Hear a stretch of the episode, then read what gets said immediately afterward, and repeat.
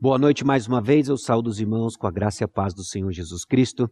Nós estamos dando sequência à nossa série, a nossa série de exposição dos discursos de Jesus no Evangelho de Mateus.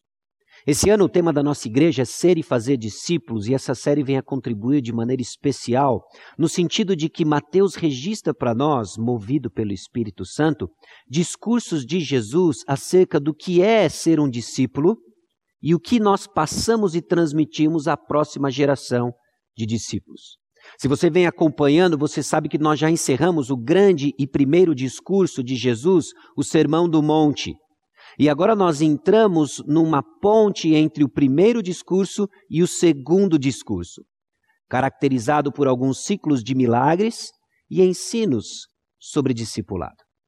Mateus capítulo 28, versículos 18 a 20 diz o seguinte: Jesus, aproximando-se, falou-lhes, dizendo: Toda autoridade me foi dada no céu e na terra, e de, portanto, fazei discípulos de todas as nações, batizando-os em nome do Pai, do Filho e do Espírito Santo, ensinando-os a guardar todas as coisas que vos tenho ordenado.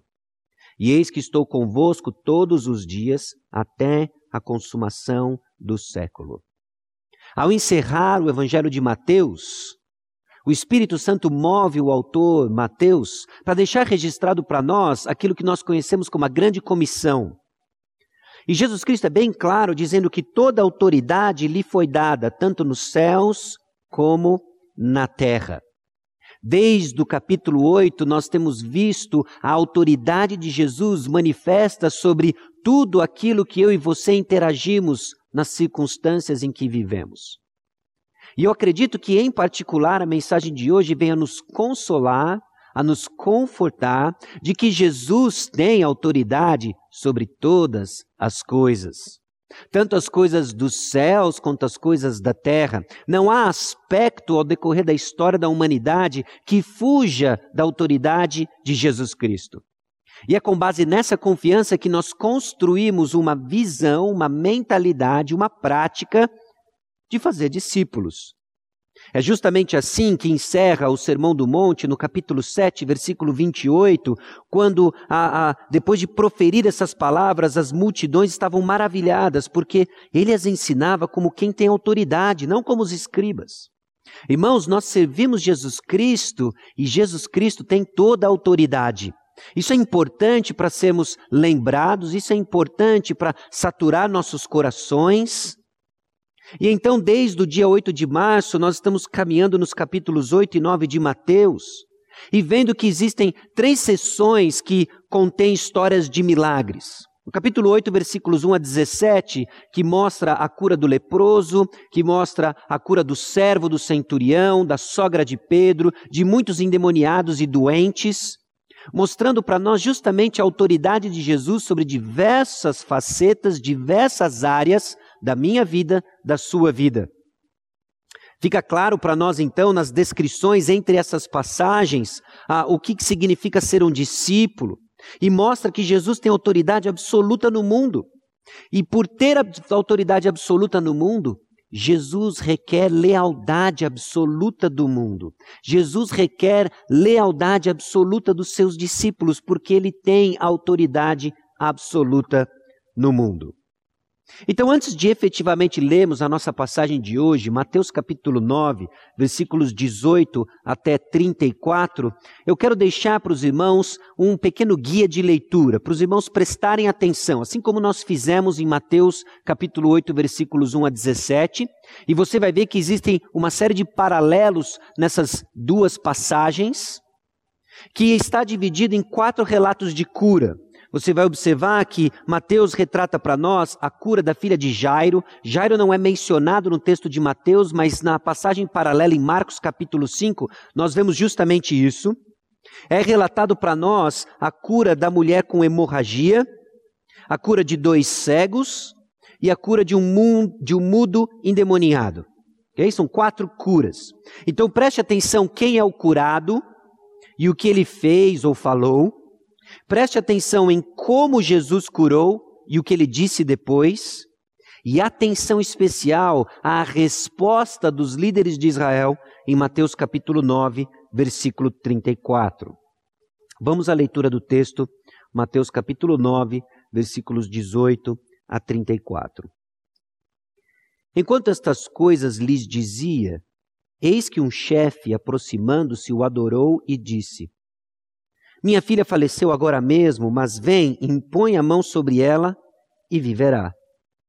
E Jesus, levantando-se, o seguia e também os seus discípulos. E eis que uma mulher que durante doze anos vinha padecendo de uma hemorragia, veio por trás dele e lhe tocou na orla da veste.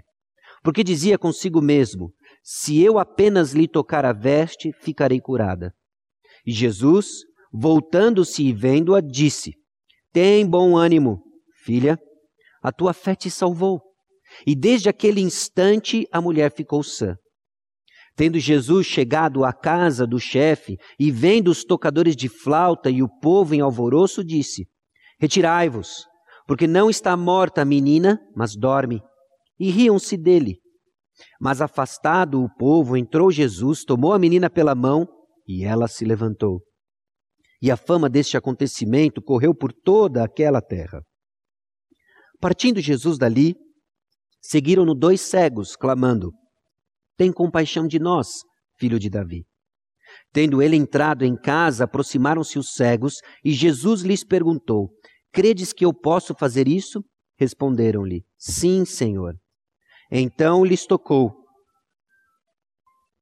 Então lhes tocou os olhos, dizendo: Faça-vos conforme a vossa fé. E abriram-se-lhe os olhos. Jesus, porém, os advertiu severamente, dizendo: Acautelai-vos de que ninguém os saiba. Saindo eles, porém, divulgaram-lhe a fama por toda aquela terra. Ao retirarem-se-lhes eles, foi-lhe trazido um mudo endemoniado. E expelido o demônio, falou o mundo, falou o mudo. E as multidões se admiravam, dizendo: Jamais se viu tal coisa em Israel. Mas os fariseus murmuravam: Pelo maioral dos demônios é que expele os demônios. Algumas observações do que nós acabamos de ler, irmãos. Nós vimos os quatro episódios de cura, a ressurreição da filha de Jairo, a mulher com hemorragia, a cura de dois cegos e a cura de um mudo endemoniado. A passagem da cura da mulher, ela parece que está sanduichada com o início da cura, da ressurreição da filha de Jairo.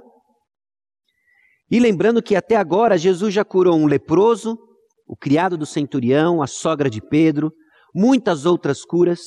No capítulo 8, versículos 16 e 17, Jesus acalma a tempestade, dois endemoniados gadarenos, ele cura um paralítico, ele chama Mateus, o texto então relata atitudes diferentes num padrão bem semelhante a Mateus capítulo 8, versículos 1 a 17.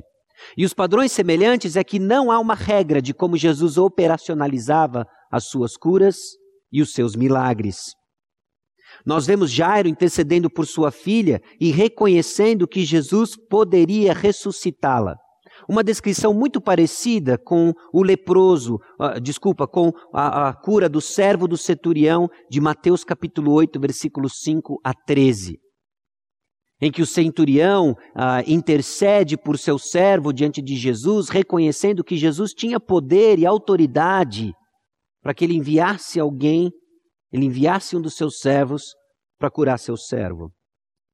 A mulher com hemorragia, na certeza que ficaria curada, toca Jesus. Muito parecido com a certeza que o leproso demonstra. Inclusive, ambos compartilham a mesma condição de afastamento de toda prática religiosa, de todo convívio social em Israel. A cura de dois cegos que buscaram compaixão de Jesus, reconhecendo Jesus como filho de Davi, também muito semelhante à cura do leproso e a cura do mundo endemoniado, mostrando a autoridade de Jesus sobre principados, potestades, muito semelhante àquilo que é descrito para nós em Mateus 8, 16. Mas existe uma diferença entre essas duas passagens. Existe uma diferença entre Mateus capítulo 8, versículos 1 a 17 e Mateus capítulo 9, versículos 18 a 34. Não só pelos relatos, enfermidades mencionadas e personagens, mas principalmente como essas duas passagens terminam. A passagem de capítulo 8, versículo 17, termina com uma declaração de que todas as curas apontavam para o ministério de redenção, de cura máxima de Jesus Cristo, a cruz do Calvário. É como se a passagem nos dissesse que a fé diz que sinais apontavam para a obra de Jesus na cruz do Calvário. Mas o capítulo 9, versículo 34, termina com uma declaração de espanto por parte de alguns e incredulidade por parte da liderança religiosa de Israel. Se a fé diz que sinais apontam para a obra de Jesus na cruz, a incredulidade diz que os sinais apontavam para uma origem satânica. Note então que os sinais estão disponíveis para todos, mas vai ser o óculos da fé que irá enxergá-lo de uma forma correta. As evidências estão diante de todos nós. Hoje, meus irmãos, nós participamos de uma situação talvez nunca vista nas gerações que hoje estão vivas, de que as evidências e a carência do mundo por direção em Jesus Cristo são evidentes a todos, mas nem todos vão enxergá-lo. Essa é a diferença entre a fé e a incredulidade. E o que essa passagem de hoje, juntamente com aquelas que começaram desde o capítulo 8, nos ajuda a entender é que Jesus supre a nossa maior necessidade a maior necessidade que eu e você temos de perdão dos pecados e reconciliação com Deus é suprida em Jesus Cristo, e isso é selado porque Jesus triunfa sobre a morte.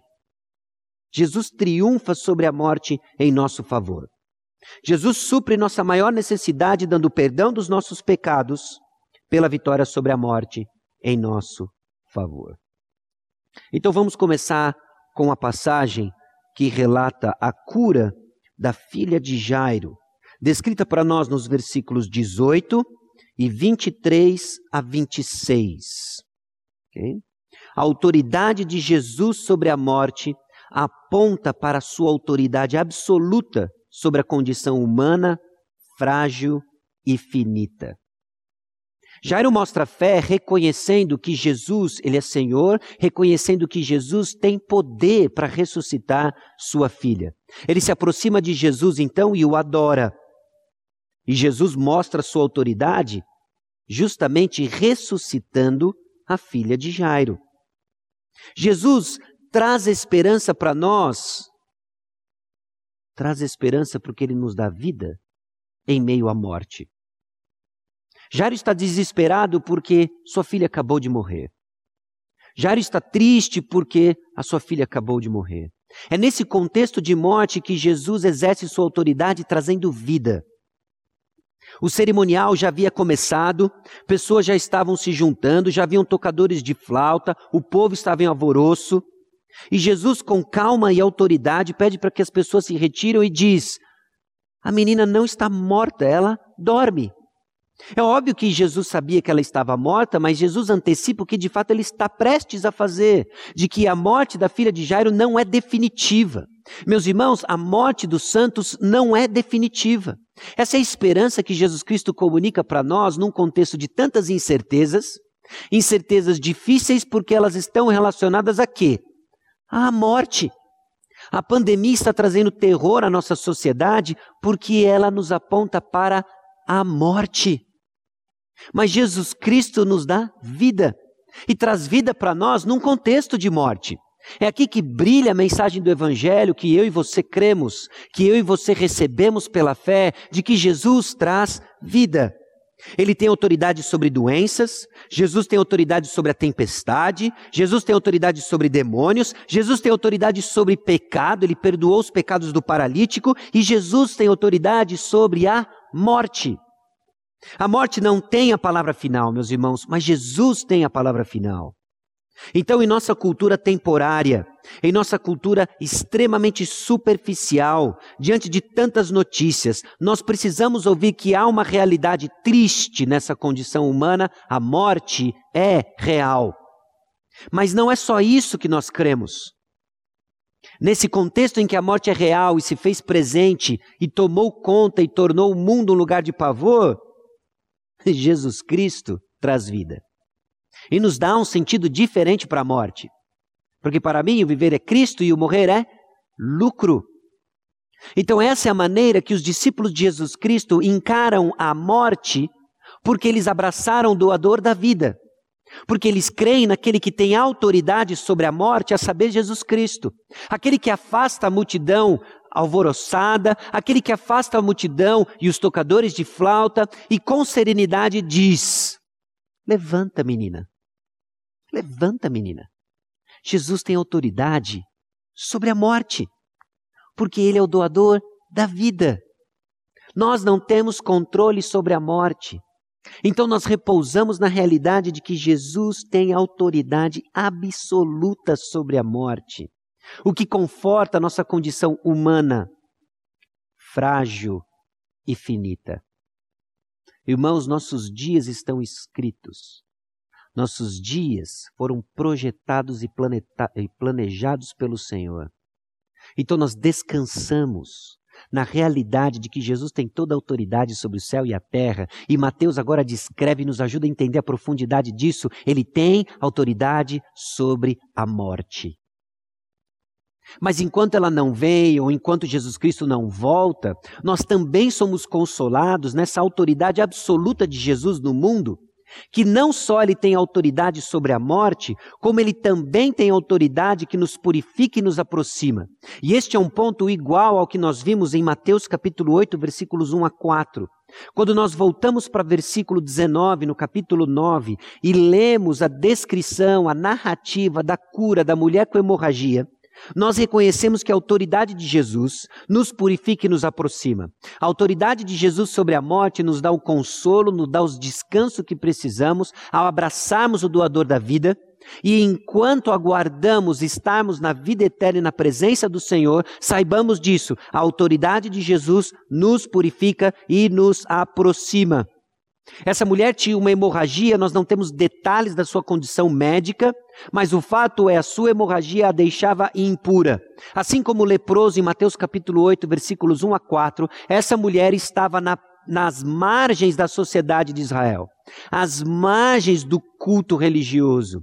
Ela não tinha aproximação dos meios deixados por Deus na lei de Moisés, em que ela participava da bênção de estar com o Deus e o seu povo. E agora ela vê em Jesus, esse seu mediador, aquele que tinha capacidade de purificá-la. E assim como o leproso, Jesus ah, é tocado por ela, e Jesus não fica impuro, ela fica purificada. E aqui é algo impressionante sobre a autoridade de Jesus. Mesmo numa multidão, mesmo nessa multidão que seguia Jesus Cristo rumo aonde estava a filha de Jairo, aonde estava a filha desse chefe, desse homem que estava morta, essa multidão que seguia Jesus, Jesus da esperança, não generalizada, mas individual. Individual. Para uma mulher no meio do seu desespero, então saiba o seguinte: essa autoridade de Jesus que nos purifica e nos aproxima não coloca você perdido numa multidão com medo do coronavírus. A autoridade de Jesus nos garante que no meio do desespero global, Jesus dá esperança individual. Ele nos enxerga no meio da multidão. Nós não somos apenas mais um. Nossa identidade não está no plural, no sentido de uh, multidão, Jesus enxerga a sua dor, Jesus enxerga o seu desespero, e a sua autoridade é tamanha e tal que ele nos aproxima e nos purifica e nos consola. Jesus conhece os detalhes da sua vida. Jesus conhece os detalhes da minha vida. Sim, não só da minha e da sua, mas de todos os seus filhos espalhados por esse mundo e esse mundo assombrado hoje por esse contexto da Covid-19, do coronavírus. Irmão, Jesus conhece os detalhes da minha vida e da sua. Não tem vírus, não tem micróbio, não tem germe, não tem doença que esteja fora da autoridade de Jesus. E Ele vê cada um de nós. Jesus está atento à real necessidade. E ele diz para a mulher no versículo 22, depois que ela tocou em suas vestes, ele diz: tem bom ânimo, tem bom ânimo. Essa não é a primeira vez que essa expressão ela é dita, ah, em particular no capítulo 9 de Mateus, tem bom ânimo. Se você estava atento, na semana passada nós vimos a passagem que começa o capítulo 9, a cura do paralítico, e no versículo 2, Jesus Cristo diz exatamente isso para o paralítico. Vendo-lhes a fé, disse ao paralítico: Tem bom ânimo, filho, estão perdoados os teus pecados. E aqui para a mulher com a hemorragia, agora curada, Jesus Cristo diz: Tem bom ânimo, filha, a tua fé te salvou. E desde aquele instante a mulher ficou sã. Jesus Cristo está atento às suas necessidades. E a atenção que Jesus Cristo tem às suas, às suas necessidades, ela é mais profunda do que a sua própria percepção de necessidade. O paralítico, ah, em algum momento, ele pensou que a sua maior necessidade era que ele não andava. A mulher com hemorragia, por algum momento, ela pensou que a sua maior necessidade era esse fluxo sanguíneo que não cessava. Ambos tinham necessidades percebidas, ambos reconheciam que Jesus podia supri-las e ambos estavam ignorantes da real necessidade que Jesus Cristo vem suprir para mim, para você, para o paralítico e para a mulher do fluxo sanguíneo, que é o perdão dos nossos pecados. O que torna possível nossa reconciliação com Deus por meio de Jesus Cristo e seu sacrifício na cruz. Então, Jesus Cristo não está só atento ao seu medo com o coronavírus, não está apenas atento ao seu orçamento que começa a ficar apertado, não está apenas atento ao medo que paira na sua família, não está só atento à insegurança sobre decisões que vamos precisar começar a tomar. Jesus Cristo está atento a tudo isso e mais, ao que eu e você passamos tantas vezes desapercebidos a nossa necessidade de se aproximar a Ele, a nossa necessidade de ter nossos pecados perdoados, e isso Ele conquista para nós na cruz do Calvário, abrindo acesso para que eu e você tenhamos uma esperança que transcende mudança das nossas circunstâncias. Você percebe como a autoridade de Jesus garante para nós a segurança que precisamos e carecemos num mundo instável para cumprir nossa missão, enquanto desfrutamos do amor de Jesus. Então, a autoridade de Jesus sobre a morte aponta para sua autoridade absoluta sobre nossa condição humana, frágil e finita. E a autoridade de Jesus nos purifica e nos aproxima. Essa autoridade de Jesus, que une duas coisas que o mundo não consegue encaixar, que eu e você em nossas limitações não conseguimos encaixar, é que a autoridade de Jesus ela é compassiva e absoluta ao mesmo tempo. A partir do versículo 27, nós vemos o terceiro relato de cura nessa passagem de hoje. Partindo Jesus dali, seguiram-no dois cegos, clamando: Tem compaixão de nós, filho de Davi. Tem compaixão de nós, filho de Davi.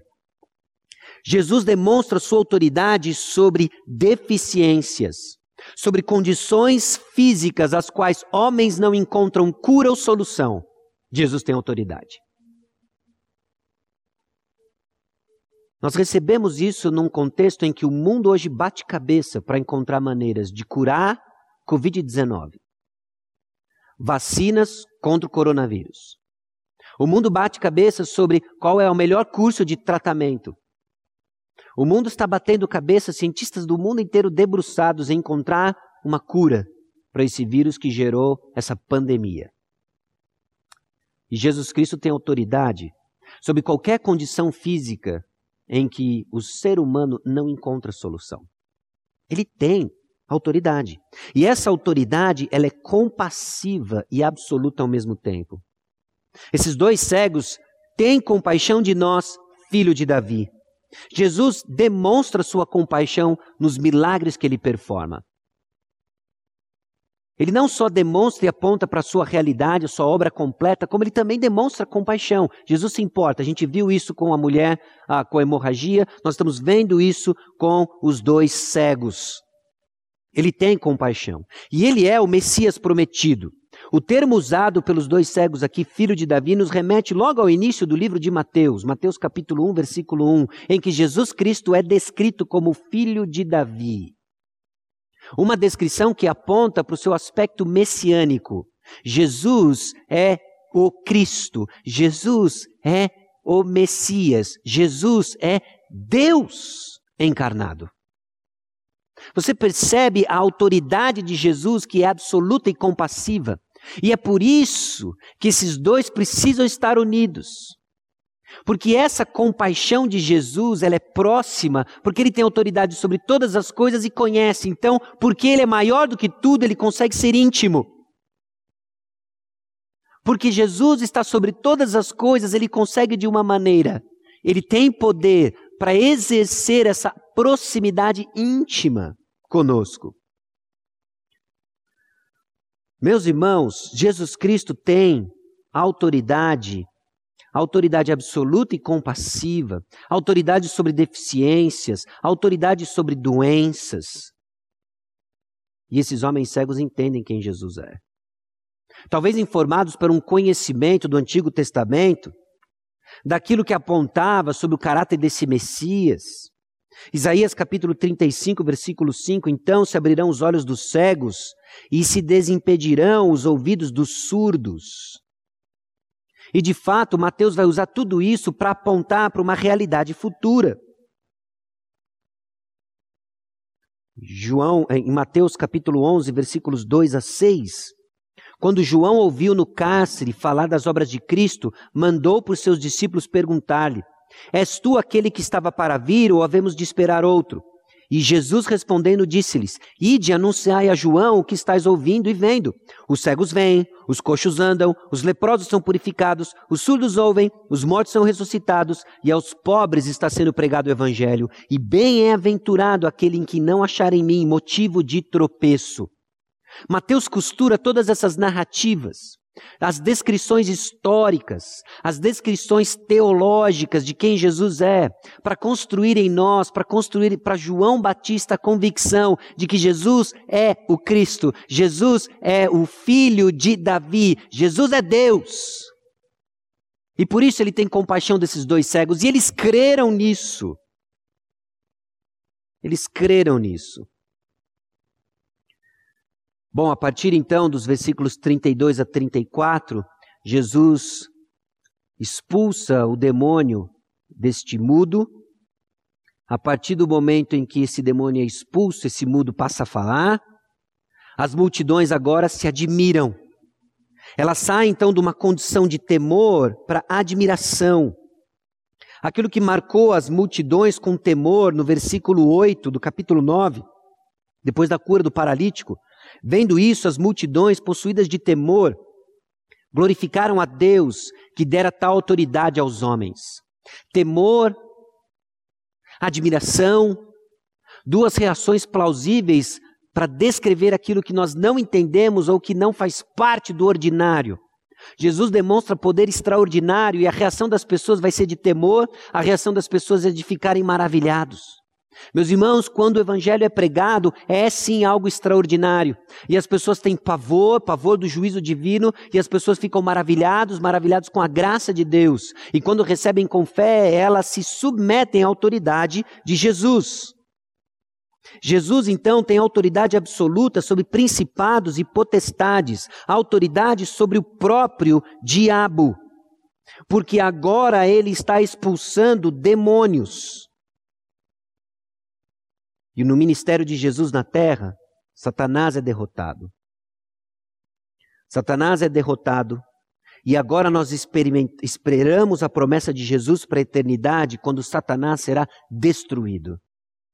Aquilo que Jesus começa a fazer no que se refere à sua autoridade, o exercício da sua autoridade sobre o céu, sobre os principados e potestades, aponta para aquilo que nós ainda aguardamos, a destruição de Satanás. Jesus tem autoridade sobre principados e potestades. Jesus tem autoridade sobre o mundo todo. E isso significa que ele reina sobre nós de forma suprema. Ele reina de forma suprema. Jesus tem autoridade sobre pecado, ele perdoou os pecados. Jesus tem autoridade para salvar, ele chama Mateus.